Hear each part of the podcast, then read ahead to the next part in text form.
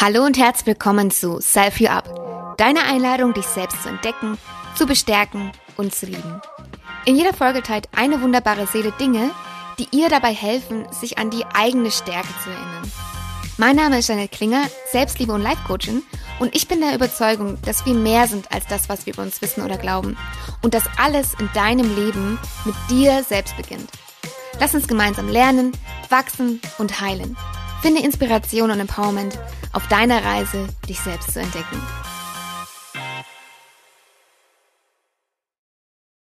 Sie trinkt ihren Kaffee am liebsten koffeinfrei, schwarz und ohne Zucker. Ihre Freunde würden sie als motivierend, energiegeladen und durchgeknallt beschreiben. Für sie bedeutet sich selbst zu entdecken, zu verstehen, wie sie funktioniert, das zu akzeptieren und auch zu lieben und danach auch anderen ein bisschen erklären zu können, wie sie funktioniert. In 2018 landete sie unter die Top 100 von Amazon. In 2019 erkannte sie, dass sie vom Schreiben leben kann und ihr Buch, das Buch deines Lebens, Umbruch, wurde zum Bildbestseller. In 2020 wurde ihr Buch ins Litauische übersetzt. 2022 machte sie eine Ausbildung zur Reiki-Meisterin. In diesem Jahr, 2023, wurde ihr Buch ins Belarussische übersetzt und wurde für den Innocent Award nominiert. Heute hilft die Bild-Bestseller-Autorin, Mindset-Expertin und Self-Publisher-Coachin mit ihren Büchern, Coachings und Kursen Menschen dabei, die nötigen Veränderungen vorzunehmen. In einem Instagram-Post schrieb sie, Erfolg wie Misserfolg sind Ergebnis unserer Gewohnheiten. Dieses Zitat fand ich in Denke nach und werde reich. Ich glaube, da ist sehr viel dran. Denn Gewohnheiten sind Macht. Als ich entschied, Schriftstellerin zu werden, entschied ich jeden Tag zu schreiben weil es ein Muskel ist, den ich trainieren kann. Ich übte also Tag für Tag meine Gedanken auf Papier zu bringen. Als es dann ernster wurde, stellte ich fest, dass es mir viel leichter fiel, Schreiben an meinem Manuskript als feste Gewohnheit zu etablieren. Ausnahmslos schrieb ich morgens nach dem Aufstehen, Handy noch aus, und nahm mir dafür eine Stunde. Egal, ob ich müde war, einen Termin hatte oder oder, füge beliebige Ausreden ein. Dadurch wurde das zur Gewohnheit und ich fragte mich nicht mehr den ganzen Tag, wann schreibst du endlich? Denn wer vom Schreiben leben will, schreibt nicht nur, wenn ihn die Muse küsst. Bei anderen Jobs geht man ja auch nicht nur zur Arbeit, wenn man sich gerade nach fühlt. Deshalb glaube ich, dass in dem Satz viel Wahrheit steckt. Gewohnheiten können uns aufhalten oder unseren Traum unterstützen in allen Lebenslagen. Sandy Mercier, willkommen bei Self You Up. Oh, hallo, danke schön für diese coole Vorstellung. Das ist ja schön. Schön, dass du heute hier bist. Und ich habe direkt eine Frage an dich. Deine Freunde würden dich als durchgeknallt bezeichnen. Was sagst du dazu und warum würden sie das sagen? Also, ja, ich glaube, da, weil ich verrückte Ideen habe, mich selten schäme und einfach mache, was ich denke. Also als Beispiel, meine beste Freundin hat zwei Kinder und äh, die und auch ja, auch deren Cousins und so, die sagen alle, Sandy ist gar keine richtige Erwachsene. Hm. Weil ich halt einfach, ich mache halt einfach mit denen. Also ich stelle einfach, gerade wenn ich mit Kindern unterwegs bin, stelle ich einfach mein Gehirn für, was sollte ich tun, aus und mache einfach das, was Spaß macht. Mhm. Ja, ich beobachte das auch immer an mir. Ich habe eine Nichte und einen Neffen und ich habe generell einen sehr guten Draht zu Kindern und ich glaube, was mir immer leicht fällt, ist diesen, also mich nicht so als Erwachsener zu geben die ganze Zeit. Jetzt bin ich, ich bin erwachsen, ihr seid Kinder, sondern ich gehe einfach in ihre Welt mit rein. Genau. Also mir macht es verdammt viel Spaß, genau. einfach auch mitzuspielen und zu versuchen, die Welt so zu sehen, wie sie sie gerade sehen. Ja. ja. Ja. Ja, und genau, also mitmachen, ne? Also das mhm. ist auch, äh, meine beste Freundin meinte auch, ja, weil ich habe immer gefragt, was meinst du denn damit? Und dann meint sie, also einmal, da war ich glaube ich zehn Minuten oder so gerade bei denen und auf einmal wurde ich schon äh, gefilmt, weil wir sind lautstark äh, verkleidet durch die Wohnung gerannt und haben wirklich richtig Lärm gemacht. Und sie guckte mich nur so an und meinte, siehst du, alle anderen hätten sich jetzt zu mir gesetzt und mit mir einen Kaffee getrunken. so, äh, also ja, ich, ich glaube, da habe ich so einen Teil verstanden, was sie meint. Ja, was meinst du, was bringt es einem, wenn man ähm, so mit den Kindern zusammen ist? Als Erwachsener. Ich finde, man kann einfach viel lernen. Ne? Also dieses, also dieses Loslassen, dieses nicht so viel nachdenken, sondern einfach machen, was einem gerade kommt oder wie es einem geht, worauf, was, worauf man Lust hat, was für Impulse bei einem einfach geschickt werden oder so. Dass man nicht so viel nachdenkt und vor allem auch nicht über die über generell, über Dinge, die man ja sonst nachdenkt. Ich finde, es ist schön mit Kindern, weil man ist ja oft in irgendwelchen Gedankenschleifen und wenn man mit Kindern zusammen ist, dann ähm, löst sich das auf, wenn man halt bei denen ist, was auch mal eine schöne Abwechslung sein kann. Mhm, ja, ja. Und wir hatten es, äh, bevor wir auf Aufnahme geklickt hatten, hatten wir es ja auch gerade gehabt, dass ähm, manchmal dieser Abstand auch ganz gut tut, um ähm, also generell Abstand zu bekommen zu dem Thema, damit mhm. man irgendwie mit einem anderen Blick drauf schaut und vielleicht sich andere Fragen dazu stellt. Ja, und vor allem, man, man schaut halt viel weniger ernst drauf, als wenn man so, so drin ist. Und ich gucke gerade ganz viele Biografien und Dokumentarfilme über richtig erfolgreiche Persönlichkeiten. Mhm. Und da ist mir jetzt immer wieder eins aufgefallen, also ich habe gerade von Elon Musk die äh, Biografie gehört und von Richard Branson gesehen. Mhm.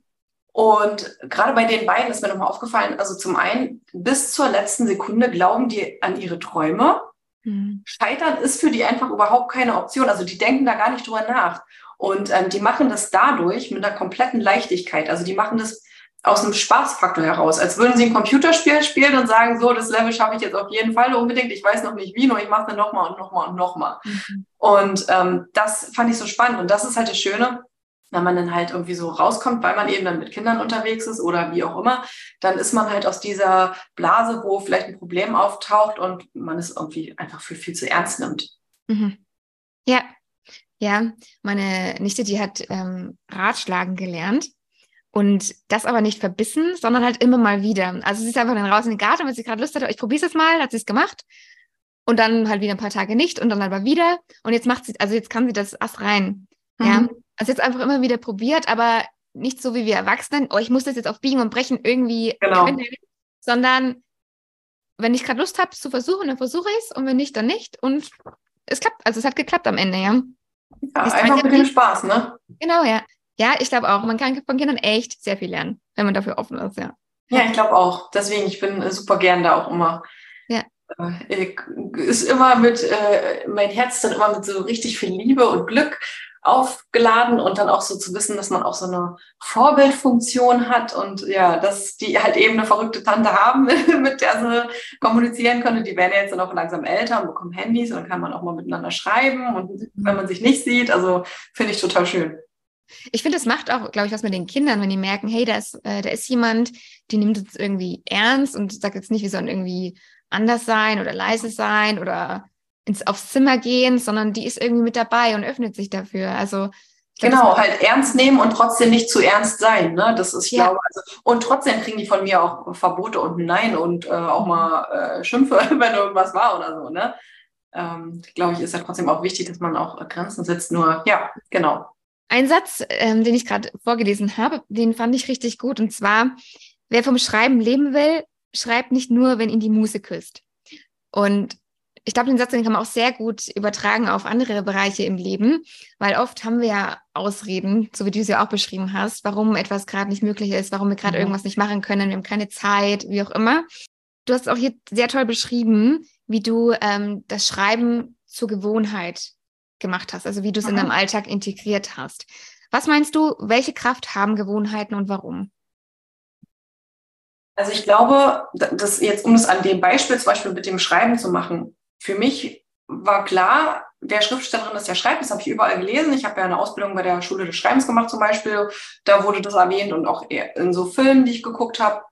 Und dann dachte ich, dass ich jetzt das Schreiben also mein Leben hole. Zum einen, weil ich gelernt hatte, dass das Universum zuhört. Das heißt, wenn ich viel schreibe, dann weiß das Universum, ich mache das gerne und schickt mir mehr davon. Früher war es halt viel Überstunde und jetzt ist halt viel Schreiben. Und ähm, dadurch, dass ich das quasi so, dass ich mir gesagt habe, ich mache das jetzt wirklich jeden Tag, egal was passiert, hat mein Gehirn gar nicht nach Ausreden suchen können. Weil hätte ich das vorher nicht so definiert, dann wäre so, ja, heute hast du halt Überstunden gemacht, heute geht's dir schlecht, heute ist dies, heute bist du verreist, was weiß ich. Ich hätte tausend Ausreden gefunden, weil das Hirn ja irgendwie so funktioniert. Und dadurch, dass ich gesagt habe, ich mache das jetzt wirklich jeden Tag ausnahmslos, ähm, wusste mein Gehirn, es braucht gar nicht auf die Suche gehen. Und dann habe ich es einfach gemacht, anstatt die Energie darin zu investieren, warum und wieso ich es jetzt nicht tue. Ja. Und dann war es einfach drin irgendwann. Also es war, also ich brauche das auch. Also ich merke auch wirklich, ähm, wenn ich dann mal Also heutzutage nehme ich es nicht mehr so ernst, dass ich es unbedingt jeden Tag machen brauche.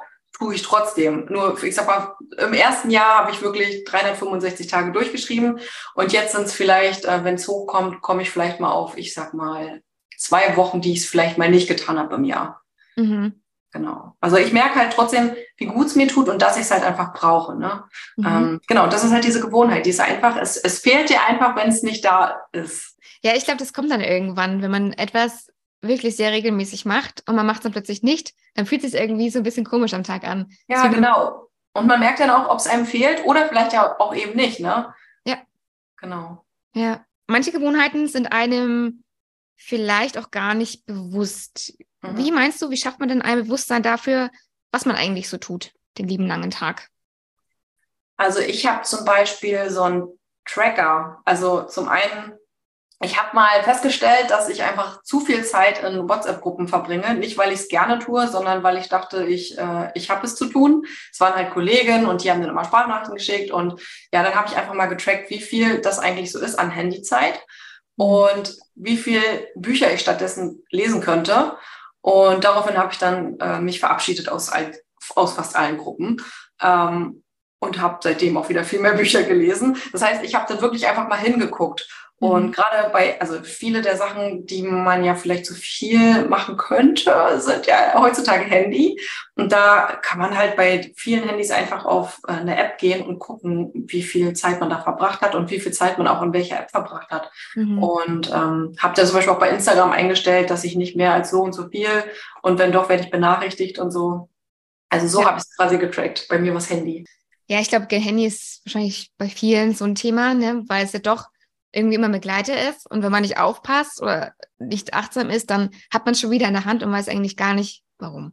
Ja, dann, genau, weil es so ein Automatismus ist. Ne? Deswegen, mhm. ich lösche auch die Instagram-App zum Beispiel ein, zweimal im Jahr. Also immer, wenn mir danach ist, lösche ich die wirklich komplett, wenn ich so eine Instagram-Pause mache. Und dann merke ich halt auch, wie oft mein Finger automatisch diese App öffnen will, obwohl sie gar nicht mehr da ist. Ja. Und äh, das ist so gruselig. Und ja, wir haben halt so viele Dinge, die wir mit dem Handy heutzutage tun. Deswegen verleitet es einen ja auch so schnell. Ne? Ja. Ähm, genau. Und immer wenn ich merke, dass das bei mir überhand nimmt, dann mache ich eine komplette Pause. Sehr gut, ja. Ja, manche führen ja auch irgendwie so ein Digital Detox Sunday oder einen genau. Tag in der Woche, wo das Handy mal oder also komplett Social Media irgendwie weg ist. Ich glaube, das tut auch einfach ganz gut, weil, wie du schon sagst, ähm, es ist einfach so ein Automatismus, dass das Handy immer irgendwie da ist. Und klar, ich meine, wir haben WhatsApp, worüber man mit allen kommuniziert und irgendwie Bestellungen, alles wird irgendwie mit dem Handy ganz schnell gemacht, da man Bahnticket, da mal irgendwie, keine Ahnung, Lieferando, was auch immer, was, was man irgendwie braucht, wird ja alles Online-Banking, ja. Timer stellen. Timer stellen. So stupide Sachen wie Timer stellen, ne? Ja. Oder, ja, und dann hat man das Handy immer irgendwie da und wenn man also es ist wirklich ein sehr achtsamer Moment zu sagen, okay, mit welcher Intention nehme ich das Handy jetzt in der Hand, aber oft macht man es ja einfach ganz unbewusst, weil es Auto schon automatisiert ist. Und das ist ein ganz cooler Impuls auch, dass man da mal schaut, wie viel Zeit geht denn da eigentlich wirklich rein, weil wenn man das mal auf einen Tag, auf eine Woche hochrechnet, das ist echt gar nicht so wenig, ja, und man sagt ja immer, ich habe keine Zeit, aber wenn man da mal schaut, okay, wie viel Zeit geht denn irgendwo hin, wo ich sie, also wo sie eigentlich total verloren ist, weil was macht man denn auf Instagram groß, außer jetzt vielleicht irgendwas posten tatsächlich. Man guckt ja und konsumiert, ja, und ja. lässt sich berieseln und beeinflussen in irgendeiner Form. Und wenn man da nicht aufpasst, ja, kann es durchaus sein, dass man dann ins Vergleichen kommt, ne? Kann ja auch sein. Ja. Und dann, dann fühlt man sich irgendwie schlecht. Aber diese Zeit könnte man ja auch, wie du es ja auch machst, ganz anders nutzen, zum Beispiel zum Lesen. Oder man kocht vielleicht öfter mal frisch oder man malt was, was auch immer, man probiert ein neues Hobby aus, ja, oder verbringt ein bisschen mehr Zeit mit, mit den Liebsten, wie auch immer, oder macht Sport. Also man kann die, die Energie, die da reingeht, ja ganz anders channeln, ja. Ja. Super, super wichtig. Ja, genau, deswegen ich habe mich halt auch gefragt, was will ich und mhm. was will ich nicht mehr. Und bei mir war es echt so, ähm, entweder ich äh, habe kein Geld oder ich habe keine Zeit. Eins von den beiden Sachen waren es. Und ähm, dann habe ich bei ich habe kein Geld einfach genau hingeschaut, wo geht's eigentlich hin und wie kann ich das ändern. Und bei ich habe keine Zeit habe ich halt auch einfach genau hingeschaut und das dann getrackt. Mhm. Sehr und dann, gut. wenn du es dann halt groß machst und die sagst, also ich finde, das einfach nur zu sagen, geh aus einer WhatsApp-Gruppe, ist so leicht gesagt, weil also ich dachte, das für mich war es ein Riesenschritt, weil ich damit eine Message gesetzt habe, die ich vielleicht, also ich wollte nicht, dass es als äh, bestimmtes Zeichen gegen die Person ankommt. Und ich dachte, ich brauche das vielleicht auch, weil es ist ja beruflich auch wichtig, dass ich weiß, was die Neuerungen sind, bla bla. Ähm, nur der, der Wunsch danach, endlich wieder mehr zu lesen, der war halt so groß, dass ich dann halt das wirklich einmal ausgerechnet habe auf ähm, wie viel Zeit mich das am Tag, wie viel das im Jahr ist. Und diese Zahl, ich hatte die damals aufgeschrieben, die war so schlimm, dass, äh, also ich habe das Handy fast fallen lassen vor Schreck. Und daraufhin habe ich jetzt gesagt, ich führe jetzt halt Regeln ein und äh, habe mir dann halt ausgerechnet, wie viele Bücher das auch wären, die ich im Jahr mehr lesen würde. Und ich finde, wenn man sich das so wirklich konkret einmal ausrechnet, ähm, dann macht das schon extrem viel aus. Und das hat mich dann äh, motiviert und dann habe ich mich auch, dann habe ich es getan. Ja, sehr gut. Ja, ich glaube, ähm, man hat ja oft einfach nur so diesen, den Tag oder den nächsten Tag so im Blick, ja, und dann kommt es einem ja vielleicht nicht so viel vor, wenn ich da jetzt, keine Ahnung, zehnmal mein Handy in der Hand habe, ja, ja. Da, macht, da macht das nicht so viel aus, aber diese kleinen, diese Gewohnheiten, die summieren sich einfach auch auf mit der Zeit, ob, ob, ob sie jetzt förderlich sind oder nicht, ja, und machen dann einen Rieseneffekt aus. Ja. Deswegen ist das, was du gesagt hast, dass man das mal hochrechnet aufs Jahr, echt extrem ähm, kraftvoll, glaube ich, ja. Ja, und ich glaube, gerade wenn man halt wirklich einen großen Wunsch hat, dass man äh, mehr Zeit hat für den eigenen Traumleben oder was weiß ich, mhm. dann ist es halt, äh, glaube ich, extrem gut, ja. wenn man sich das einfach vor Augen hält, was man schon erreicht hätte haben können. Mhm. Ja. Ja, und es deckt auch wahrscheinlich auch auf, was, was fördert mich denn eigentlich, ne? wie du ja. gerade sagst, mein Traumleben, okay, ähm, aber dafür müsste ich halt das und das machen. Mhm. Okay, aber eigentlich sage ich, ich habe keine Zeit, wo fließt denn meine Zeit hin? Ah ja, da und da. Und dann kann man halt, hat man Hebel, die man bewegen kann. Ja. ja. Und es vielleicht dann auch motivierter, das tatsächlich zu tun, weil immer nur den Blick auf den einen Tag, das, ja, da sind wir halt oft irgendwie drin, ähm, einfach einen schnellen nächsten Kick zu haben, weil uns geht es heute irgendwie gerade nicht gut. Es ist vielleicht einfacher, als sich wirklich hinzusetzen und jetzt wirklich mal eine Stunde zu schreiben. Ja, ja und das Gehirn ist ja das Fies. Das sucht ja dann auch die ganze Zeit einfach Ausreden. Ja. Ich kenne das ja. ja. selbst. Und deswegen für mich ist zum Beispiel das Wichtigste, dass meine Gewohnheit war dann so, dass ich ähm, wirklich angefangen habe, morgens, bevor ich das Handy überhaupt erst anmache, also an war es, nur halt im Flugmodus, ähm, dass ich halt einfach direkt dann äh, am Manuskript geschrieben habe, weil sonst ist es den ganzen Tag so, dass mein Gehirn so Ausreden sucht. Also zum einen mache ich mich dann fertig, weil ich habe noch nicht geschrieben, dann frage ich mich, wann schreibe ich, dann äh, geht's los mit, ja, und heute vielleicht nicht, weil, äh, naja, jetzt ist ja das und jetzt ist ja das. Und also mein Gehirn, äh, das beackert mich den ganzen Tag. Mhm. Ähm, inzwischen habe ich auch ein bisschen gelernt, dass das jetzt auch ein bisschen anders läuft. Das war halt gerade am Anfang so. Nur am besten fahre ich trotzdem immer noch so, wenn ich so starte. Ja, man sagt ja eigentlich auch so, die wichtigste Sache vom Tag sollte man ja auch in der Früh machen, weil man ja dann auch noch mehr Willenskraft hat. Ne? Je mehr Entscheidungen genau. man trifft am Tag, umso weniger Willenskraft hat man ja. Ja, Eat und dann, wenn man. First heißt es doch, ne? Wie bitte? Eat the frog first oder so heißt es doch, ne? Ja, genau, genau. Ja, weil wenn man sagt, okay, ich gehe heute zum Sport, ja, dann ist es vielleicht so, wie du sagst, ja, man will morgens, dann sagt, ah nee, ich frühstücke erstmal, ah, jetzt muss ich noch das machen, das machen, das machen, und dann ist abends, ah, jetzt ist es ja eigentlich schon zu spät oder eigentlich habe ich jetzt Hunger und ne, dann macht man es dann doch nicht und schiebt es auf den nächsten Tag genau. und so weiter und so weiter, ne? Ja. Deswegen, äh, wenn man einfach das in der Früh dann gleich macht, so das Wichtigste zuerst, dann hat man einfach so, ja, okay, cool. Und jetzt? So. Ja, vor allem man ist dann halt so motiviert, ne? weil man hat das Wichtigste schon getan, egal was jetzt kommt. Der Tag kann eigentlich gar nicht mehr schlecht werden, weil ja. du hast das Wichtigste ja schon erledigt. Und ich finde, es gibt dann so einen äh, Energiebooster und das macht einen einfach so stolz, dass man dann auch mehr will. Ja, total. Es macht einfach auch viel mit dem, mit dem eigenen ähm, Selbstwertgefühl, ja, mhm, mit dem Selbstvertrauen, genau. weil man weiß, okay, ich habe mir das vorgenommen ich habe das gemacht, ja, steckt ja, steckt ja enorm die Selbstwirksamkeit. Genau. Ja. Und so hat man ja immer mehr Vertrauen in sich, dass man sich vertrauen kann, wenn man etwas will, dass man es erreicht und all diese Sachen. Ja, genau. Mega. Ich würde sagen, wir kommen zum ersten Self-Empowerment. Etwas, was dir geholfen hat in der Vergangenheit, dich an deine innere Stärke zu erinnern. Und da hast du gemeint, dass du durch den Burnout eingesehen hast, dass du Hilfe brauchst, weil du es alleine nicht schaffst. Und du hast sie dir auch genommen. Beschreib doch gerne einmal deine damalige Lebenssituation.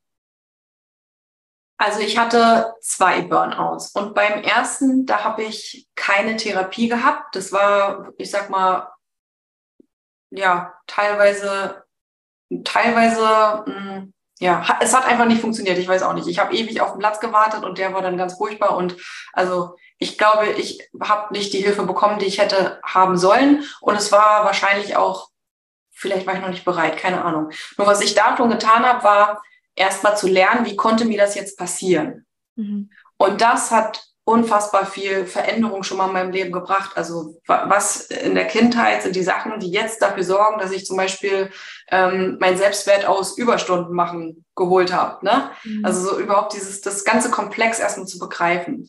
Und beim zweiten Mal habe ich dann gemerkt, dass ich einfach wirklich nicht weiterkomme, weil also ich dachte, vielleicht kriege ich es ja doch wirklich alleine hin beim ersten Mal immer und immer wieder. Und ähm, habe ja auch viel gelernt und irgendwann hat es ja auch ganz gut geklappt. Nur dann bin ich halt wieder an diesen Punkt gekommen und dachte, okay, wenn ich jetzt schon wieder an diesen Punkt komme, wie, wie, wie kann ich das schaffen? Und äh, dann bin ich quasi zur Therapie und auch zur Reha und habe erstmal festgestellt, dass ja da so Therapeuten einen mit einer einzigen Frage das ganze Leben aufräumen können quasi. Also man hat halt einfach blinde Flecke und ich habe es äh, vorher nicht so richtig geglaubt, weil ich auch nicht an gute Leute geraten bin, sage ich mal. Ähm, und dann habe ich wirklich eine perfekte Therapeutin gefunden. Und dann war es für mich wirklich das Wichtigste. Ich werde jetzt alles machen, was die Therapeutin sagt. Ich werde das bearbeiten. Die hat mich quasi im Schnelldurchgang noch drangenommen, weil ich hatte nur, ich glaube, fünf oder sechs Wochen in der Reha. Und ähm, die hat mir dann sogar noch eine extra Betreuung gegeben, weil sie gemerkt hat, ich will es wirklich und hat mir dann so extra Aufgaben gegeben und hat mich dann da so noch so, ja, extra quasi betreut. Und das, das war toll, weil dadurch konnte ich einfach mal aufarbeiten. Mega schön. Ja, also dass du sie dann als Betreuerin bekommen hast. Und ja, ähm, manchmal, also ich glaube sehr stark an die Kraft der Fragen, ja. Manchmal reicht eine Frage aus, um ja, einfach um den Blickwinkel zu ändern, ja, oder ja, eine, eine einzige Frage und sie stellt mein ganzes Leben auf den Kopf und ich denke so, mein ganzes Leben lang frage ich mich das mhm. und will das begreifen. Also ich kann ja ein Beispiel geben. Also äh, ich habe in meiner Familie eine Person, die ich einerseits liebe und andererseits tue ich das Gegenteil. Und ähm, das ist für mich schon mein ganzes Leben lang schwierig gewesen. Und dann wusste ich immer nicht, soll ich mich mit der Person treffen oder nicht, ja oder nein. Eigentlich auf eine gewisse Art und Weise liebe ich sie, auf eine andere Art und Weise, ja, kann man sagen, hasse ich sie, also damals. Ähm, und dann, äh, ja, habe ich quasi mit der, also ich hatte so einen inneren Konflikt. Was mhm. darf ich überhaupt? Oder, also darf ich die Person überhaupt lieben oder darf ich die Person überhaupt hassen? Also es war so, ich war total verwirrt einfach. Ähm, und da meinte meine Therapeutin zu mir, ja, tut es ihnen dann gut. Und ich dachte so, ja, wie, wie meint sie das denn jetzt? Und ich so, hä? Ja, wie tut's mir gut? Klar, ist doch schön, die Person zu sehen, nur, naja, eigentlich, hm. Und sie, dann habe ich so rumgestottert und dann sagt sie so, ja, okay, können Sie tagelang vorher nicht schlafen und sind Sie nervös, weil Sie die Person sehen? Sind Sie danach nicht ansprechbar? Weinen Sie? Also können Sie vielleicht, äh, müssen, müssen Sie vielleicht tagelang verarbeiten, was da passiert ist? Ähm, und ich gucke sie an und ich sage so, ja, nur ist das nicht normal? Und sie guckt mich an und sagt so, nein, das ist nicht normal, dann tut es ihnen nicht gut. Und ich so, oh. und dann habe ich einfach die Besuche auf einmal im Jahr reduziert und dann hat sich das inzwischen sogar komplett erledigt. Also, und das war dann auch ohne schlechtes Gewissen. Also es war wirklich, ja, ich verstehe es jetzt. Mhm. Es ist ja. gut, dass es mir gut geht und das, äh, das darf an erster Stelle stehen. Ja, absolut. Absolut. Wir haben ja ganz oft einfach immer so dieses Bedürfnis, allen irgendwie recht machen zu wollen. Ja, vor allem wir Frauen wollen irgendwie für alle immer irgendwie da sein und keinen vom Kopf stoßen. Aber was dann passiert, man vergisst sich halt doch sehr oft und genau. was einem selbst eigentlich gut tut. Und vielleicht gibt es im Bekanntenkreis so ein oder andere Person, die einfach ganz viel Energie auch zieht, wo dieses Zusammensein vielleicht sich nicht so gut anfühlt, wie es eigentlich auch sein sollte. Und das, dieses Recht haben wir und es steht uns auch zu, solche Menschen im Umfeld zu haben, die uns inspirieren, wo man rausgeht und man fühlt sich gut danach, man fühlt sich energetisiert und klar, es ist nicht immer so, jeder hat ja auch mal eine Phase, wo man auch mal ähm, vielleicht mehr Energie geben darf, ne? Das fließt ja aber auch wieder zurück. Aber letztlich, das Umfeld ist halt sehr, sehr wichtig, ne? Und wenn man dann jemanden hat, wo man einfach die ganze Zeit irgendwie die ganze Zeit die Nerven sich aufreiben oder man kann nicht schlafen und danach geht es einem hundsmiserabel und man ist nicht ansprechbar, dann ähm, ja, darf man sich dann wirklich fragen, ob das so der Weg ist, ja. Und wenn, wenn du, wenn es für euch passt, dass es einmal im Jahr ist, dann ist es mega und, vor, und es ist einfach wichtig, dass es dir einfach dabei gut geht, ja. Das ist genau, und das also überhaupt, dass es, dass es, dass ich das darf.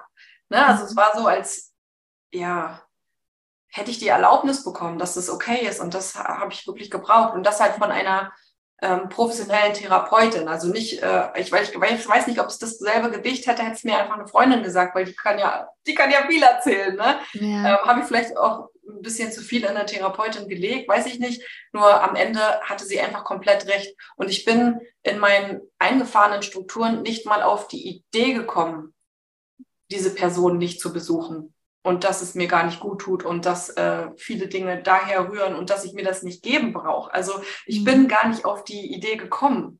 Vor allem, wenn es, keine Ahnung, jemand im Namenunfall ist, dann hat man ja auch mal dieses Pflichtbewusstsein. Ja, es ist ja vielleicht Familie oder es ist ja wer auch immer, ne?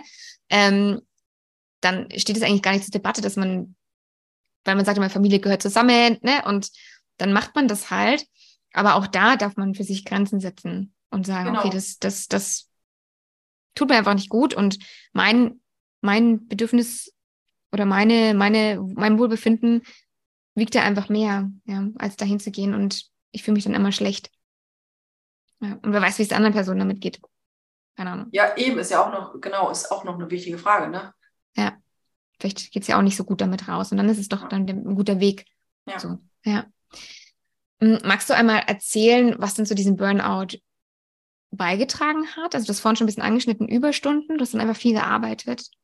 Genau, also das, also gerade beim zweiten würde ich jetzt mal sagen, also ich habe extrem viel gearbeitet. Mhm. Und also beim ersten auch, da war es halt auch, ich hatte ähm, zwei Jobs und ein Vollzeitstudium. Und ähm, das eigentlich ja mit eine Sprache neu lernen und mit alles auf Englisch lesen. Und ich konnte eigentlich gar nicht gut Englisch und ähm, war alles wissenschaftlich, also nochmal noch mal schwerer. Und ähm, das war einfach sowieso schon nicht schaffbar. Und das war so das erste Mal. Und ich war halt sau unglücklich, weil ich wollte mein Leben lang studieren und äh, nicht nebenbei arbeiten, beziehungsweise nicht so. Ähm, also arbeiten von mir aus, nur halt eben nicht, ähm, nicht in Vollzeit eigentlich mehr oder weniger. Und dann, ja, war ich einfach wirklich zutiefst unglücklich. Und beim zweiten Mal ich habe dann damals äh, den Arbeitgeber gewechselt und bin dann, äh, war dann erstmal nur Studentin. Irgendwann habe ich Nebenjobs gemacht und irgendwann habe ich dann meine Traumstelle gefunden. Bin dann quasi ja zu meiner, ja, zu einer Menschenrechtsorganisation gekommen. Mhm. Und da ist dann trotzdem irgendwann dasselbe passiert. Also zum einen war ich ähm, wirklich wieder nur mit Überstunden beschäftigt. Zum anderen habe ich quasi, also in dem Thema Liebe habe ich so alles an die Wand gefahren. Also eine Beziehung nach zwölf Jahren ähm, ist quasi, wir haben uns getrennt, im Guten, nur ne, ist einfach ein krasser Bruch. Mhm. Dann habe ich mich in eine toxische Affäre gestürzt. Dann wurde mein Körper immer, immer schwächer und kränker. Also ich war quasi zweimal im Monat krank mit Magen-Darm und Bronchitis. Mhm. Also immer im Wechsel. Und das heißt, ich wurde also auch immer, immer dünner und hatte auch gar nicht mehr viel Kraft. Und also das, das kam so alles zusammen. Und ich glaube, am Ende ist es auch, ich wollte früher schon immer was bewegen. Und in der Kanzlei habe ich nichts bewegt. Ich habe denen niemandem geholfen, sondern ich habe eigentlich nur den Anwälten geholfen, mehr Geld zu verdienen, weil ich habe die Sachen gemacht und dafür Rechnung geschrieben. Ähm, und später dann bei der Menschenrechtsorganisation, da habe ich zwar bei einer guten Organisation gearbeitet, die wirklich toll ist und ähm, die gute Dinge leistet in der Welt, nur ich selbst habe es ja nicht getan. Also ich war dann am Ende im Personalbereich tätig und ja, was habe ich Gutes getan? Ich habe Menschen eingestellt oder ein Zeugnis geschrieben, das hat mir nicht gereicht.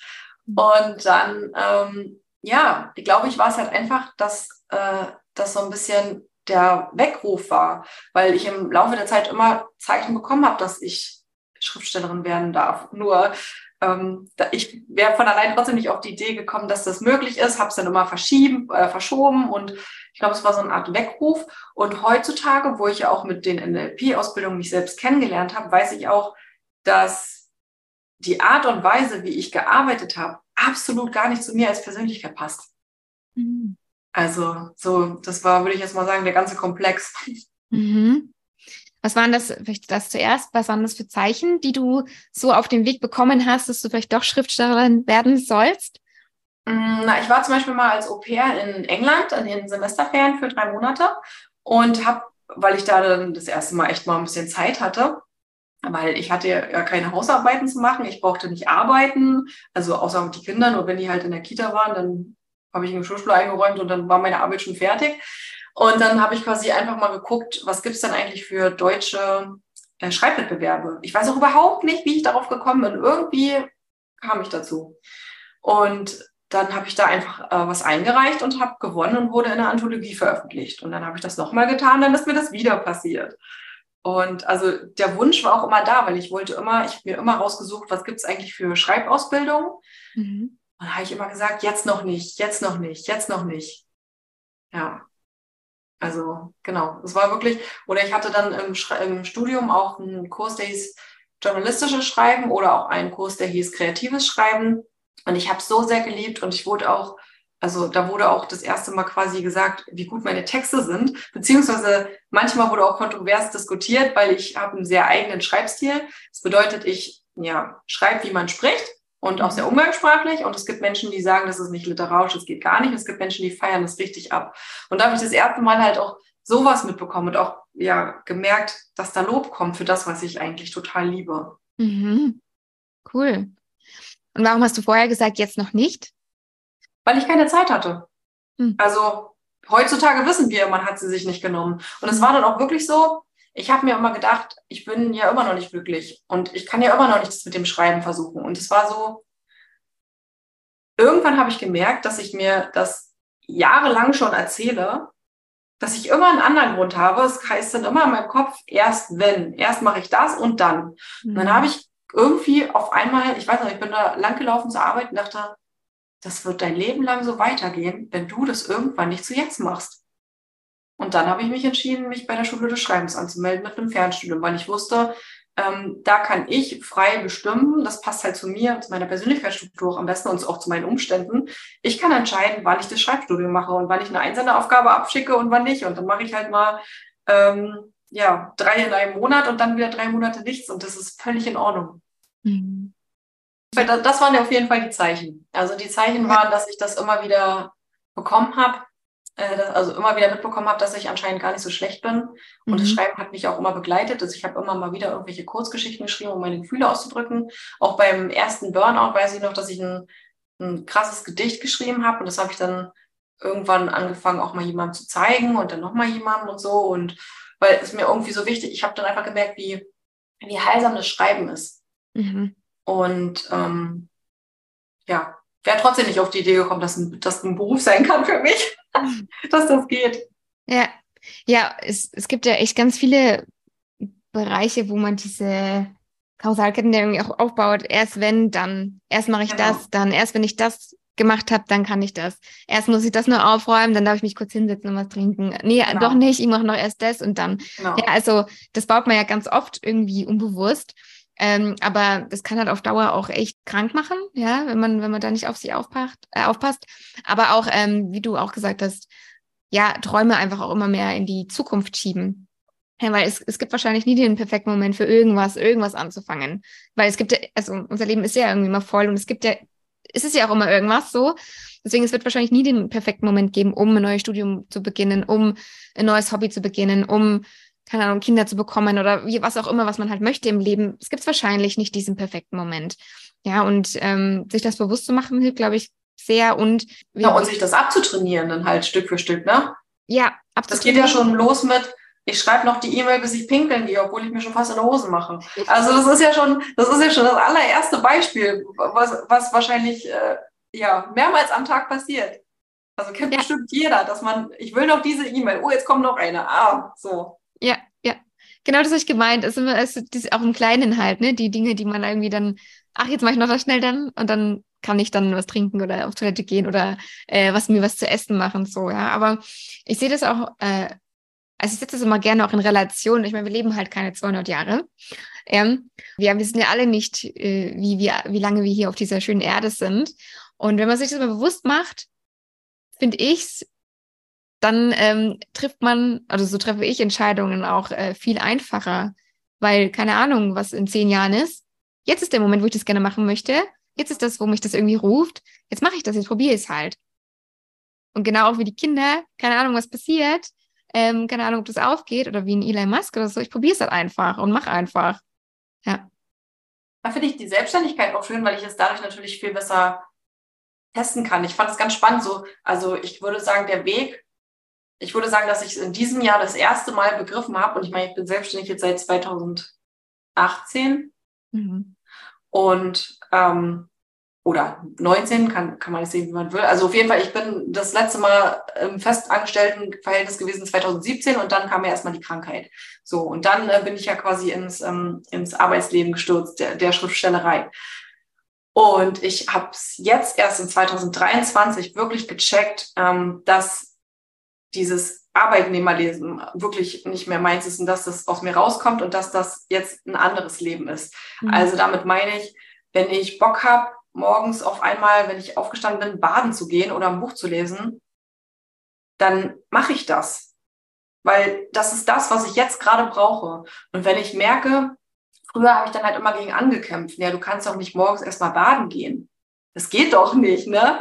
Und dann habe ich mich quasi gezwungen und es äh, lief alles total langsam und ich war total demotiviert und was weiß ich. Und jetzt habe ich gemerkt, wenn ich morgens diesen Impuls verspüre, dann mache ich das, dann kommt mir vielleicht nicht nur richtig viel Energie, sondern auch noch eine extrem geile Idee, die den Tag oder die Aufgabe erleichtert. Und dann, äh, ja, war das doch perfekt. So. Und das ja. hat wirklich lange gedauert, mich da so umzupolen und das zu begreifen. Ja, klar, ich meine, in, in einem 9-to-5-Job, ne, dann sind wir halt so drin in diesen festen Strukturen, ne, und jetzt wird gearbeitet, jetzt machen wir um zwölf Pausen, dann wird weitergearbeitet, ob wir gerade die geistige Energie dafür haben, ob wir jetzt gerade kreativ sein können oder wie auch immer. Es wird halt einfach abverlangt. Mhm. Und ich bin da eh immer, also ich finde das hinterfragt schon sehr, weil wie effektiv arbeiten die Leute halt in dieser Zeit die ganze Zeit, ne? Oder wäre vielleicht was Individuelleres irgendwie der bessere Ansatz oder so. ist natürlich ein fraglich, also auch fraglich, wie man das dann umsetzt, aber generell, ja, also wir sind halt auch nicht alle so gepolt, dass wir von neun bis 17 Uhr komplett auf höchstem Niveau laufen können. Also das ist nicht möglich. Du hast es auch gerade schon angeschrieben und hast es auch in der Vorbereitung gesagt, dass äh, Schreiben dir damals auch sehr geholfen hat. Und ich habe auf deiner Homepage einen, ähm, einen Satz gefunden, den würde ich einmal kurz vorlesen, den fand ich mich auch sehr schön. Mm, ich brauche das Schreiben, um zu leben. Eine Leidenschaft, die mir mehr hilft als alles andere auf der Welt. Und wenn ich dann mit meinen Worten auch nur einen einzigen Menschen berühre, habe ich schon mehr erreicht als in meinem alten Leben. Das fand ich richtig schön und sehr berührend. Kannst du vielleicht kurz darauf eingehen, wobei dir das Schreiben hilft? Ist wobei nicht. Also die, es ist, also es fing an mit Schlafen.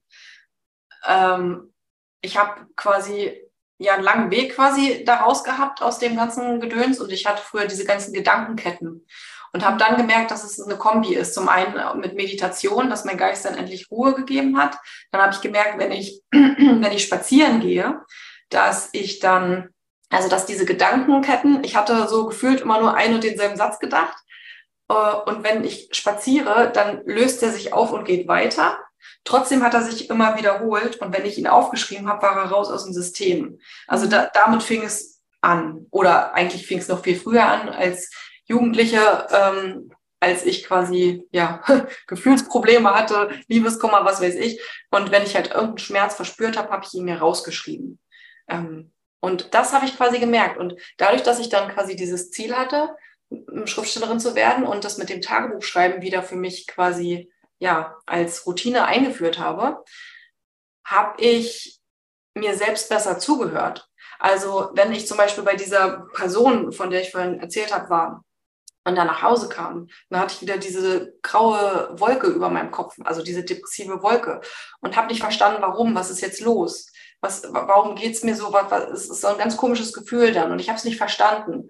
Und wenn ich dann geschrieben habe, dann dachte ich so, ja, okay, wieso hast du dich jetzt gefragt, warum es dir so geht? Also das steht doch da ganz eindeutig.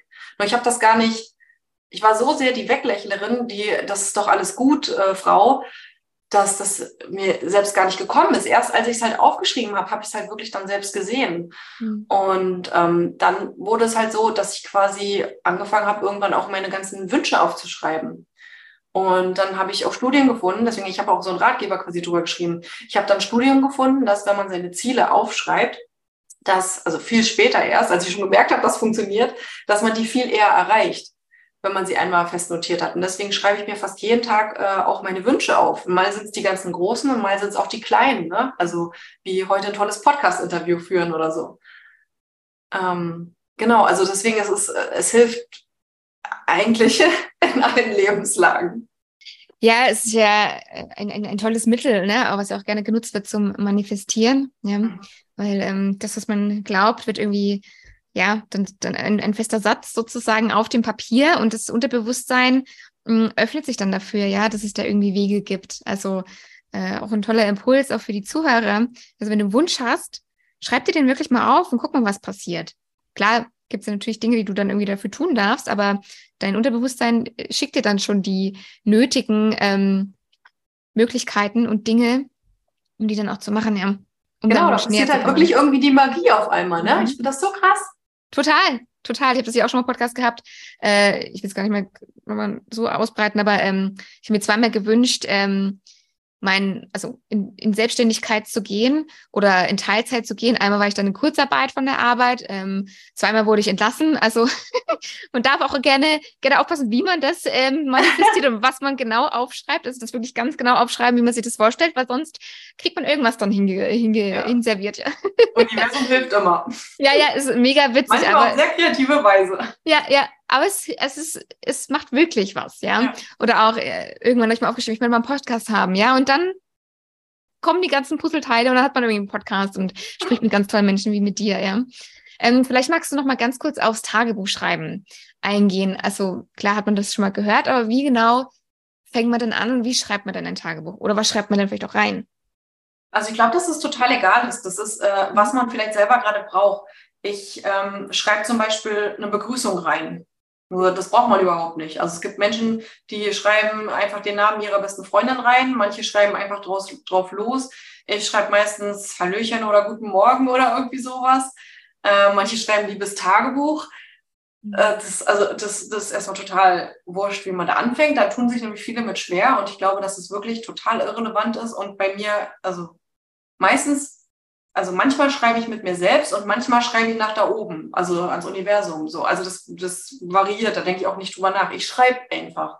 Mhm. Und ich schreibe rein, vielleicht was ich gemacht habe, was mich ärgert, was äh, egal welche Gefühle in mir hervorgerufen hat, also was mich halt gerade beschäftigt. Mhm. Und ähm, ich suche da nach Lösungen, ich bitte um Lösungen, ich schreibe mir, die, wie gesagt, die Wünsche auf. Also wirklich alles, was dir einfällt. Und ähm, ja, ja, also wirklich alles eigentlich. Ich schreibe da wirklich alles rein. Ja, ja, ich finde Journal, das ist also, ich mache das auch jeden Morgen und das macht wirklich so, so viel mit einem. Und mir tut das auch extrem gut. Das ist ein wunderschönes Achtsamkeitstool und was immer auch nach der Meditation und schau halt einfach, was da ist. Und ich glaube halt, viele haben auch so diesen, ja, diese Fragezeichen, okay, wie fange ich denn an und wo fange ich denn an und was schreibe ich denn überhaupt da rein?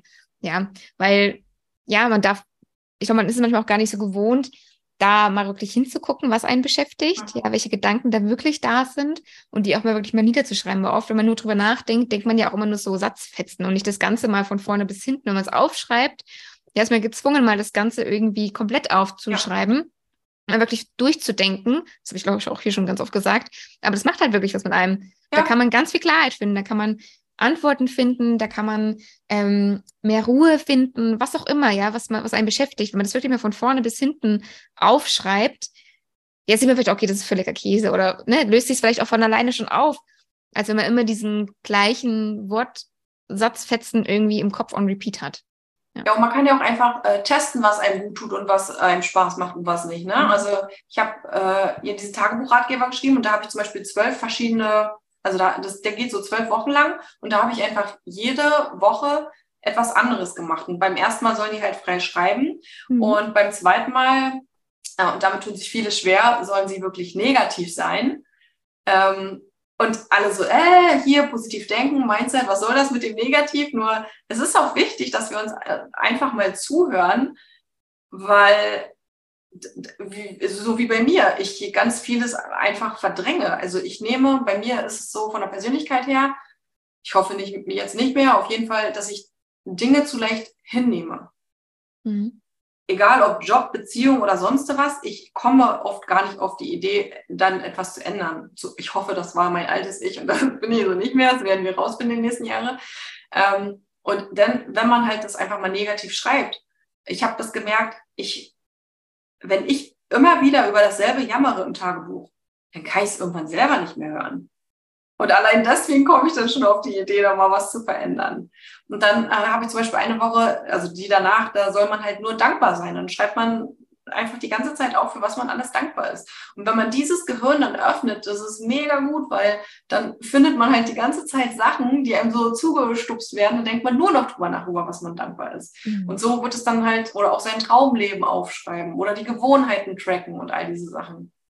Ja, Super gut, ja. Ja, und auch das mit dem Negativen, ähm, weil ja, oft möchte man ja auch, wenn einem, also man geht irgendwo hin, ne, und dann trifft man jemanden und sagt man, und wie geht's?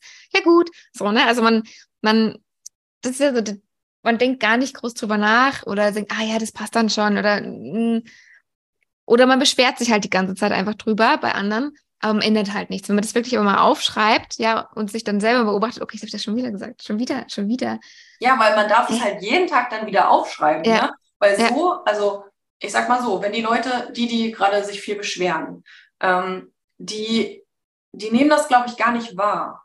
Hm dass sie im Außen nur im Negativen sind und andere nur mit negativen Sachen zu spammen. Das, das bemerken die gar nicht. Das ist ein Automatismus. Und in dem Moment, in dem du anfängst, das aufzuschreiben, also du bist ja diejenige, welche, die jetzt gerade diese Kraft investieren darf, um das zu schreiben. Und wenn, also ich glaube, dass man dadurch sich einfach viel besser zuhört ja, generell eine gutes, ähm, gute Idee, da mal hinzuhorchen, weil auch wenn man nach außen äh, mit irgendjemandem so negativ spricht, man hat ja einfach oft auch selber so einen ganz negativen Dialog mit sich selbst. Ja, also und da hat man die, ja. keine Ahnung, die ganzen Themen mit der Selbstliebe und Selbstwertgefühl, weil man gar nicht weiß oder mitbekommt, was man eigentlich auch die ganze Zeit zu sich selbst sagt. Wenn man da mal anfängt, mal reinzuhorchen, was sage ich denn die ganze Zeit zu mir, zu anderen, dann merkt man mal, auf welchem ja, Energielevel man da auch ist oder auf, welche, auf welcher Frequenz man da rumschwebt. Ja, und dass man auch mal guckt, äh, was man eigentlich für Wörter die ganze Zeit verwendet. Ne? Mhm. Also wenn ich jetzt die ganze Zeit äh, das Wort teuer schreibe, dann brauche ich mich nicht wundern, dass in meinem Leben alles teuer ist. Wenn ich jetzt die ganze Zeit müssen schreibe, dann brauche ich mich nicht wundern, dass mir mein Leben keinen Spaß macht. Wenn ich die ganze Zeit aber schreibe, dann brauche ich mich nicht wundern, dass äh, es nicht vorangeht. Ne? Ja. Ja, total. Also die Wörter, also auch die einzelnen Worte, die haben ja immer auch so eine Kraft, ja? ja. Die machen ganz viel. Also da darf ja. man schon mal ein bisschen gucken, ja. Und ich finde es ganz cool, wenn man dann irgendwie sowas aufgeschrieben hat, wenn man das dann nochmal durchliest, ja, und vielleicht auch so ein paar Sachen markiert, okay, was fällt auf, ja, oder was fällt öfters auf, wenn man so mal eine ganze Woche geschrieben hat, okay, was sind so, wie du schon gesagt hast, irgendwie Wörter, irgendwelche Themen, ja, die vielleicht immer wieder kommen, die man vielleicht gar nicht so auf dem Schirm hat, aber dann sieht man sie mal. Und dann hat man immer Ansatzpunkte, ja. Also man kann wirklich super viel über sich selbst lernen und über das eigene Leben. Ja. Ich werde auch den Ratgeber ähm, auch in die, in die Shownotes packen. Vielleicht hat jemand Lust, das mal auszuprobieren für sich. Finde ich cool. Ja. Mm, ich würde sagen, wir kommen jetzt zum zweiten Self-Empowerment. Etwas, was dir heutzutage hilft, dich an deine innere Stärke zu erinnern. Und dass du einmal gemeint Spazieren ohne Handy, Reiki und Meditationen. Wie hilft dir ähm, Spazieren ohne Handy? Wie war die Frage? Wie hilft dir Spazieren ohne Handy? Mhm. Äh, weil ich dann nicht abgelenkt bin, sondern mich auf mich konzentrieren kann. Mhm. Also das ist jetzt das Spazieren, genauso wie Reiki oder äh, Meditation. Das sind alles Sachen, bei denen ich in die Stille gehe. Und wenn ich in die Stille gehe, dann bin ich bei mir. Ähm, und deswegen bei dem Spazieren ist mir das mit dem Handy so wichtig, weil sonst findet mein Gehirn, das hatten wir am Anfang mit dem Automatismus, doch immer wieder einen Grund, jetzt mal zu gucken oder das zu gucken oder was weiß ich. Also die Gefahr ist so groß, dass es passiert, mhm. ähm, dass ich vielleicht einfach, weil ich bekomme beim Spazieren auch immer gute Ideen und Impulse. Und dann will ich die natürlich gleich umsetzen. Und dann gucke ich auf mein Handy und dann sehe ich tausend andere Sachen und dann ist das, also schwuppdiwupp ist die Stunde vorbei. So, mhm. und deswegen, äh, wenn ich Ideen habe, dann sage ich, entweder dürfen sie bleiben und später wiederkommen oder ich schreibe es halt auf ein, auf, also ins Tagebuch oder auf einen Notizblock, den ich dabei habe oder irgendwie so. Mhm. Genau, und das ist halt das Schöne, weil ich bin dann bei mir. Mhm. Ja. Was meinst du, warum ist diese Zeit bei sich am Tag so wichtig? Weil ich glaube, dass wir in unserem Leben äh, ja oft genug bei anderen sind. Das kommt jetzt natürlich noch auf den Beruf an und mit wie vielen Leuten du bist. Das gibt bestimmt vielleicht ein paar Ausnahmen. Nur in der Regel, die meisten Leute, wenn die Entweder sind sie Coaches und haben vielleicht Kunden, bei denen sie äh, dann energetisch sind. Oder du bist im Angestelltenverhältnis und dann hast du da ja auch deine Kollegen, Chefs, was weiß ich. Ähm, wenn du Familie hast und die auch noch um dich rum ist oder so, dann bist du auch da ganz oft bei denen und auf die bedacht. Also was koche ich zum Essen? Das, da ist es nicht die Frage, ähm, koche ich mir jetzt äh, Paprika, weil ich liebe Paprika, sondern Paprika kann ich bestimmt nicht kochen, weil der und der hasst das wieder oder so. Ne? Das heißt, also man ist immer beschäftigt damit, im Außen zu sein. Mhm. Und deswegen ist es, glaube ich, so wichtig, dass wir eigentlich täglich mit bei uns einchecken und gucken, wo bin ich gerade, was brauche ich gerade, wie geht es mir gerade, wie kann ich das ändern, wie kann es so bleiben, wie auch immer. Mhm. Weil erst wenn wir dann, weil, also ich kenne das ja von mir selbst, wenn ich zum Beispiel keine Zeit für mich allein habe, dann äh, stellt sich irgendwann eine Unzufriedenheit ein und ich weiß gar nicht warum. Und ich glaube, dass hier in unserer Gesellschaft ganz, ganz viele Leute da draußen rumlaufen und diese Unzufriedenheit spüren und nicht wissen warum. Und die kann man erst rausfinden, wenn man sich damit beschäftigt, wenn man sich mit sich beschäftigt, wenn man mal die Augen zumacht und mal atmen, zuhören. Ja, total. Ich finde diese Zeit alleine, die ist einfach so wertvoll. Nicht, dass man irgendwie jetzt den ganzen Tag alleine rumhängt, also man möchte das gerne, ne? Aber zumindest so ein paar, ja, vielleicht eine halbe Stunde am Tag, wo man wirklich mal einfach nur mit sich ist. Das tut so gut, ja. Ähm, einfach mal wieder zu gucken, wo stehe ich denn eigentlich gerade? Was, was ja. beschäftigt mich gerade? Was sind gerade meine Gedanken? Wie fühle ich mich? Das wirklich mal sich anzugucken, vielleicht auch sich zu erlauben zu fühlen, ja, ganz achtsam mit sich zu sein und nicht immer gleich in die Wertung zu gehen. Das kann wirklich ganz, ganz viel bewirken, weil sonst ist man einfach so im Strudel, ne, jeden Tag irgendwie im Trott und man ist so, ja, wie so ein Ping-Pong-Ball, ne, da stößt man an den und da an den und da muss man darauf achten und da hat man da die Gespräche und ist irgendwie so ganz abgeschnitten irgendwie von sich. Ich merke das auch. Ähm, wenn ich, ne, also das war glaube ich vor zwei Wochen, da hatte ich jeden Tag war ich irgendwie unterwegs, ja, äh, hatte ich mir immer mit, mit, mit Leuten getroffen, irgendwie Termine und so, und das war auch alles cool, aber so am Sonntag, da habe ich mir schon gedacht, boah, das war jetzt echt viel, ja, ich bin ein introvertierter Mensch, da braucht man eh noch mal ein bisschen mehr Zeit für sich alleine, ja, äh, und ich merke das dann ähm, total, dass mir das dann einfach gut tut, so ein also tatsächlich mal einen Tag dann einfach für mich zu haben, zu journalen und zu meditieren und irgendwas zu machen, was mir dann gut tut, vielleicht noch Sport, aber halt einfach nur für mich sein. Ja, das wäre für mich auch der Horror. Also an solchen Tagen könnte ich dann auch nicht mal, nicht mal ins Fitnessstudio gehen oder so, weil da redet zwar keiner mit mir, und das ist mir einfach. Zu viele ich, Menschen. Ja. Außenreize, lass mich alle in Ruhe. Ich, ja. ich will doch nur alleine sein. Ja, total. Ich glaube, da wollten wir auch irgendwo hin und ich gesagt, nee, also ich brauche jetzt keine Menschen um mich herum. Ja. Auch wenn ich mit denen nicht rede, aber die, trotzdem merkt man die ganzen Energien und es ist laut und Input und ja, dann brauche ich auch gar keinen Podcast mehr an dem Tag. Also ich höre super gerne Podcast, aber das ist dann auch das zu viel, ja. Ja, das ja. auch. Wie kann man denn diese Zeit für sich integrieren? Also hast du zum Beispiel ein bestimmtes Zeitfenster, wo du das machst? Oder machst du das, wenn du merkst, okay, jetzt gerade brauche ich das wirklich? Also ich glaube bei mir, ich habe halt einen unglaublich großen Luxus, dass ich aktuell alleine wohne. Das heißt, ich bin und dass ich selbstständig bin. Also klar, ich habe auch Termine und so, nur ähm, ich kann sehr, sehr selbstbestimmt entscheiden, wann ich was mache. Das heißt, ich brauch, für mich sind diese Routinen in dem Fall gar nicht so wichtig, sondern ich mache es inzwischen so, wie es sich für mich anfühlt. Also den einen Tag wache ich morgens auf und denke, jetzt ist eine Meditation das Richtige. Und den nächsten Tag wache ich auf und denke, jetzt will ich erstmal arbeiten und bis ein andermal will ich spazieren. Also das ist komplett äh, flexibel bei mir. Mhm. Manchmal habe ich so Phasen, dass bestimmte Dinge zu bestimmten Zeiten sind. Und dann kommt wieder der, also dann ist wieder alles anders. Also deswegen, das, das geht bei mir. Mhm. Ähm, und bei anderen würde ich einfach sagen, dass sie vielleicht einfach mal schauen, wo wäre es dann von der Theorie her möglich und wie kann man das einführen und das dann auch mit den anderen Personen besprechen. Mhm. Also das ist jetzt egal, ob man vielleicht auf Arbeit Sprechstunden einführen kann, das zum, also ich war Personalerin, ne? Und das klingelte ununterbrochenes Telefon oder jemand war bei mir im Büro. Und wir, ich habe das Büro mit mehreren geteilt. Und dann, wenn nicht jemand bei mir im Büro war, dann war er bei den anderen. Und dann hat man jetzt zwangsläufig doch alles mitbekommen. Ne? Mhm. Das heißt, da könnte man einfach ähm, schauen, ob man vielleicht eine Sprechstunde oder ein Geschlossenschild mal anhängen darf oder so. Ähm, oder mit dem Partner besprechen. Zum Beispiel könntest du vielleicht immer Donnerstagabend das und das machen, damit ich da einfach meinen freien Abend habe und ich dann in die Badewanne kann oder so. Mhm. Also auch einfach im Austausch sein mit dem Umfeld, Genau, Ähm, und dafür, äh, ne, du darfst einfach wissen, was brauchst du. Und Mhm. ich glaube, wenn wir das einfach mit dem anderen kommunizieren, Mhm. dann ist das eigentlich gar nicht so ein Problem, wie wir immer denken. Und vor allem, wenn wir selbst die Lösung nicht sehen, könnten wir auch einfach oft ähm, zum Beispiel den Partner fragen und sagen, du, ich brauche ganz dringend irgendwie mehr Zeitfenster für mich, um, und äh, ganz oft haben die extrem gute Ideen. Mhm.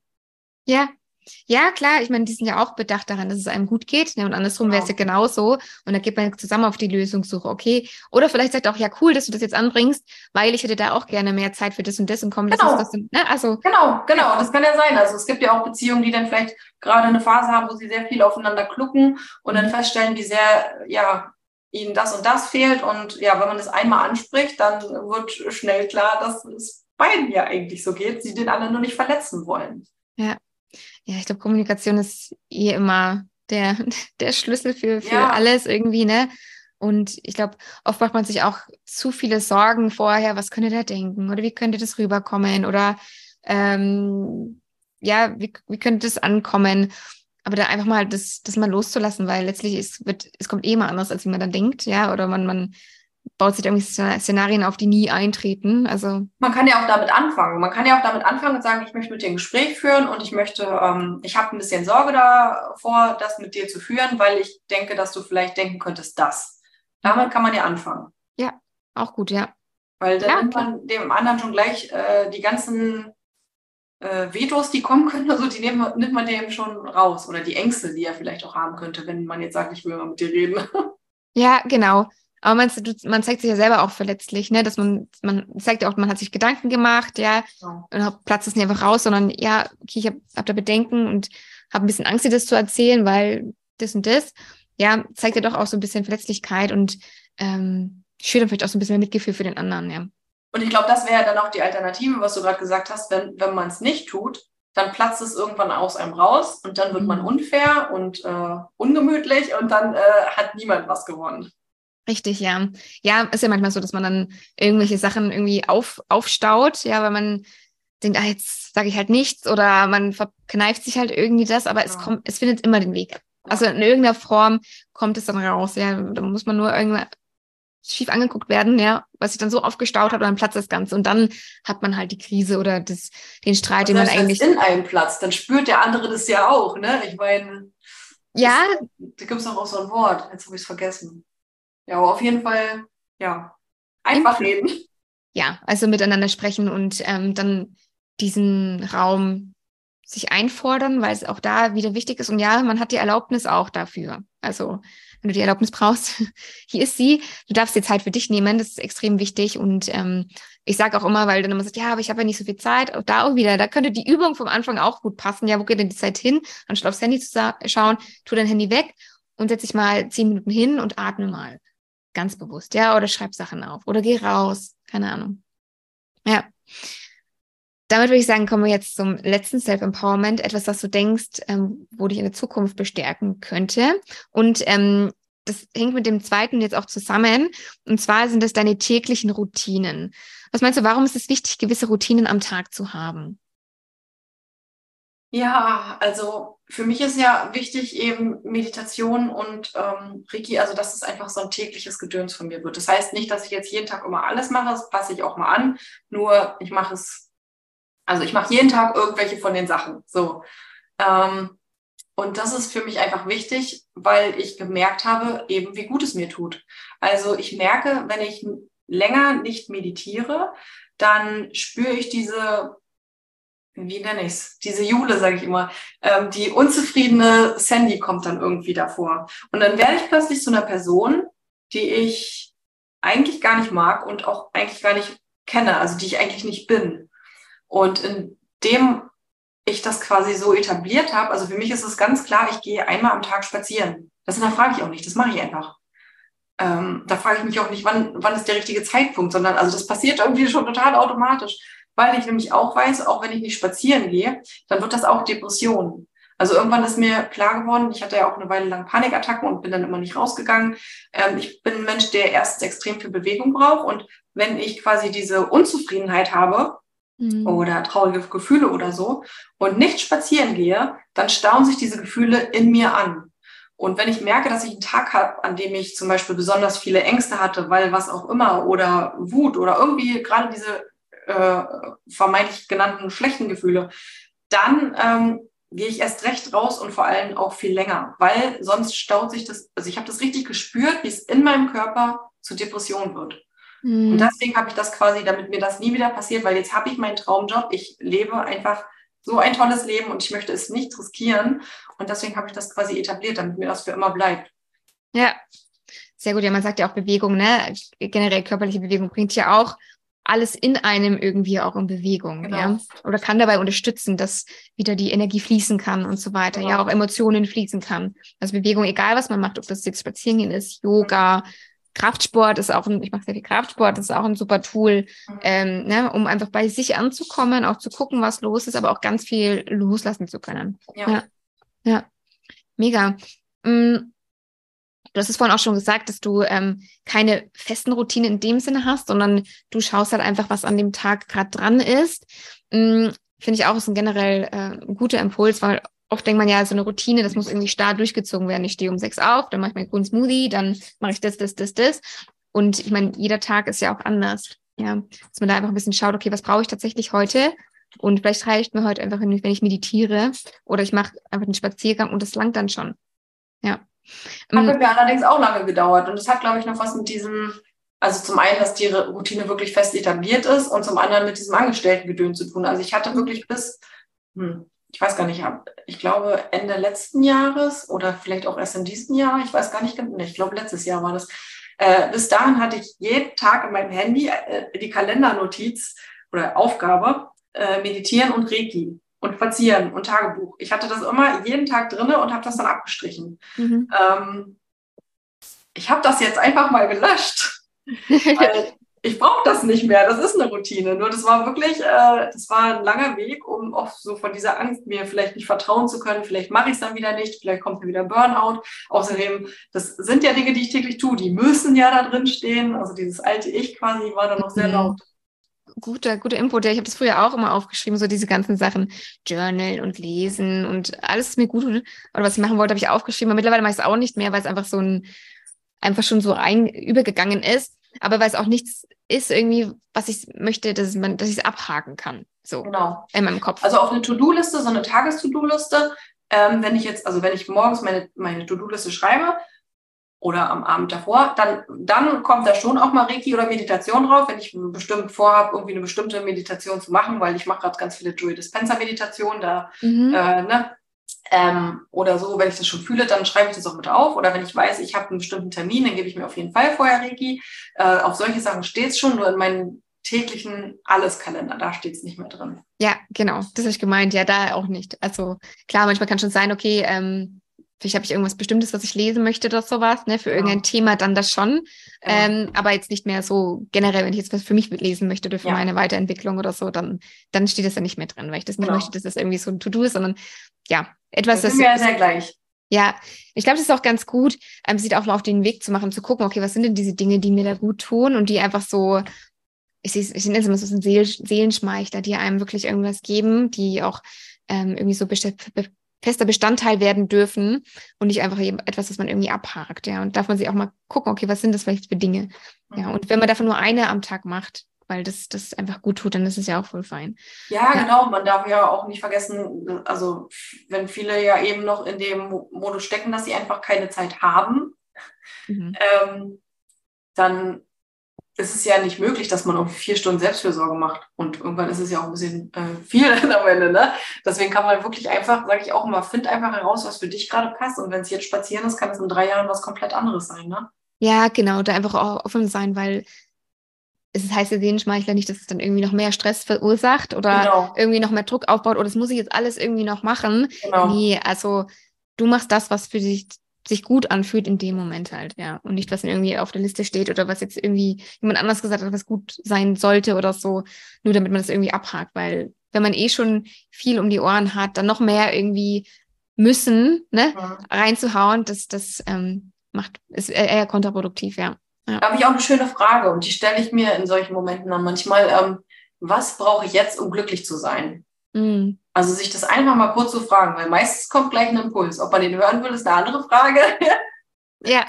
Weil wenn dann nämlich da kommt, ich will äh, Germany's Next Top Bottle gucken oder so, keine Ahnung, kann ja auch sein, nur dann kann man sich das ja auch mal, also wenn, dass man sich das dann auch erlaubt. Also nicht so, ich wollte, ich, ich muss jetzt meditieren und spazieren und was weiß ich, sondern wenn ich jetzt einfach irgendwas total bescheuertes gucken will und es gerade brauche, dann, dann sich das auch zu erlauben. Ja, total, total. Ich frage mich da auch gerne, ähm, macht mir das jetzt oder bringt mir das jetzt Freude? Ja, also so der Freude folgen. Ne? Und ich mache super gerne Sport und auch viel, aber es gibt manchmal auch so Tage, wo dann, ich dann merke, okay, das wäre jetzt eher so, ich muss das halt, oder das kommt eher so aus, okay, so ein bisschen zwangmäßig. Okay. Und dann sage ich, nee, also heute macht es mir, also wird es mir keine Freude machen und dann mache ich das nicht. Also nicht, weil der Schweinehund so groß ist, also dafür ich, mag ich es einfach zu gerne, aber es gibt einfach so Tage, wo ich merke, okay, heute, heute würde ich da nicht der Freude folgen, sondern okay, was könnte mir dann Freude bringen? Und dann mache ich irgendwas anderes dafür. Ja. Ja, voll schön. Liebe Sandy, es hat mich riesig gefreut, dass du heute hier gewesen bist. Ich danke dir für all die wertvollen Impulse. Ich packe alle Informationen zu dir in die Show Notes, dass die Leute dich auch finden können und auch deine Bücher. Danke. Und ja, danke dir. Das hat voll Spaß gemacht. Ja, fand ich auch. Ich danke dir für deine Zeit und hoffentlich bis ganz, ganz bald. Ja, vielen lieben Dank. Wenn dir diese Folge gefallen bzw. dich inspiriert hat, dann abonniere gerne den Podcast, lass eine Bewertung und ein Herzchen da. Teile ihn auch gerne mit deinen Freunden und deinen Liebsten, um noch mehr Menschen darauf aufmerksam zu machen, dass wir existieren.